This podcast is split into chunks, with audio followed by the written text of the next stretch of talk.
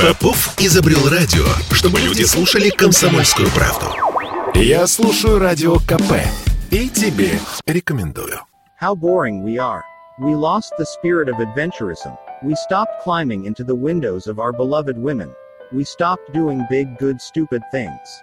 На всякий случай, если вы ничего не поняли, это мы прогнали через Google переводчик главную цитату из классического советского новогоднего фильма «Ирония судьбы» про то, как скучно мы живем. Мы перестали лазать в окна к любимым женщинам.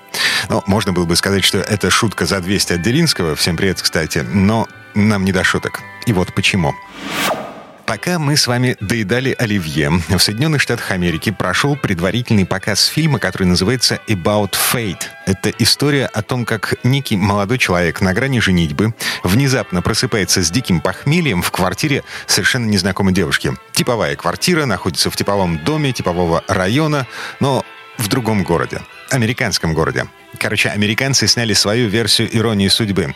Режиссер наш, вскормленный на классической советской комедии Мариус Вайсберг, и, по его словам, это не ремейк, как многие могли бы подумать. Нет, аллюзий там э, никаких таких прямолинейных нет. Там использованы, что называется, основные ходы из пьесы. Я, я думаю, что, вы понимаете, когда говорится оригинальный фильм, ну, что называется, это, это вещи, которые нельзя сравнивать. Это, это разные совершенно фильмы в, в разных временах, в разных эпохах и для разного зрителя, да, как бы. То есть я могу себе представить, что люди, которые выросли на иронии судьбы, для них это, что называется, святое, и совершенно к этому ничто не может по-настоящему приблизиться. Но для современной, более молодой аудитории, мне кажется, мой фильм будет э, резонировать ближе. Женя Лукашина в этом кино играет мелькнувший в сериале «Фарго» актер Томас Ман. Роль Нади Шевелевой доверили племяннице Джулии Робертс Эмми Робертс из «Американской истории ужасов».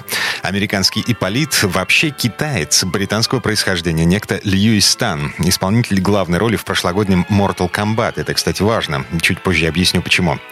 Еще поначалу были слухи о том, что там будет модная для Голливуда ЛГБТ-повестка. Две подружки Нади будут в отношениях друг с другом, но вроде бы обошлось. Хотя сама Надя вполне современная девушка. Причем именно девушка, а не женщина, переживающая синдром последнего шанса.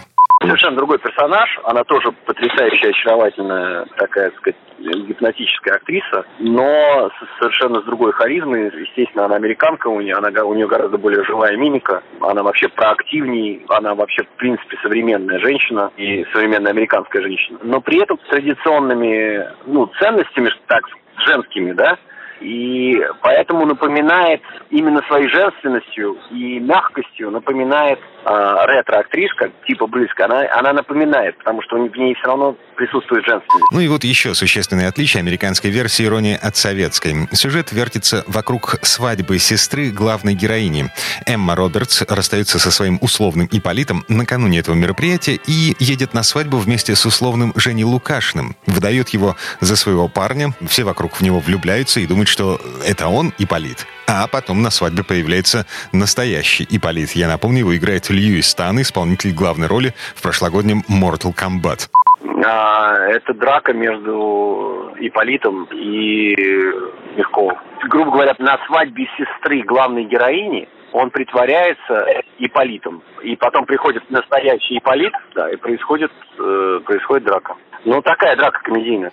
Ну, то есть это действительно вполне современное кино, без характерной позднесоветской интеллигентской рефлексии. По словам Мариса Вайсберга, он даже не рискнул показывать классическую иронию членам съемочной группы, потому что это трехчасовой телевизионный фильм на русском языке, полностью построенный на юморе, подтекстах, поэзии, которые непонятны человеку другой культуры. В Штатах даже заливной рыбы нет. И хозяйки не готовят на праздники в таком объеме, как Надя, ждущая в гости Полита. Теперь давайте задумаемся над вопросом, а зачем? Зачем вообще переснимать старое советское кино, тем более в США? Вот что говорит по этому поводу кинокритик Михаил Трофименков. Ну, что касается американцев, то у них давняя традиция перекупать европейские сюжеты, потому что европейское кино никто не смотрит в Америке. И они так переделывали и фильмы Трюфо, скажем, мужчина, который любил женщин. И много чего еще было. В основном французское кино переделывали. А что касается наших, то, во-первых, абсолютное отсутствие фантазии. А, во-вторых, спекуляция на советской памяти. Причем каждый раз неудавшиеся, потому что они не удаются, не пользуются никаким успехом. Люди предпочитают все-таки не, не, не в ток сериал ее смотреть. А оригинал ну, кстати, вот здесь Михаил Трофименков немного не прав. Фильм «Ирония судьбы. Продолжение», снятый Тимуром Бекмамбетовым в 2017 году, был самым кассовым фильмом в России рубежа нулевых. А по жанру это одновременно и сиквел, и ремейк ну а Мариус Вайсберг говорит, что адаптирует сюжет иронии, классической иронии под современные реалии, во-первых, потому что он все еще актуален, а во-вторых, потому что хочется войти в историю есть э, большой довольно-таки шанс тоже стать одним из таких вот знаковых таких фильмов, которые на Западе смотрят именно в э, праздничный период. Ну, то есть как бы Крисмас, Рождество, Новый год. А мне кажется, что у этого фильма, у нашего фильма тоже есть этот абсолютно э, такой вот потенциал. В общем, в минувшие новогодние каникулы в США состоялся пробный показ рабочей версии фильма. По словам Вайсберга, заказчики довольны, впереди окончательный монтаж, и дальше платформа Netflix будет решать, когда выпускать это кино. Ко Дню Святого Валентина или к следующему Новому году. И, возможно, его покажут не только на стриминговых платформах, но и в кинотеатрах, в том числе в России. Остается только добавить, что режиссер Мариус Вайсберг — это тот самый человек, который подарил мировому кинематографу такие, с позволения сказать, шедевры, как «Бабушка легкого поведения», «Гитлер», «Капут», «Ржевский против Наполеона». А лучший из его фильмографии — это «Любовь в большом городе».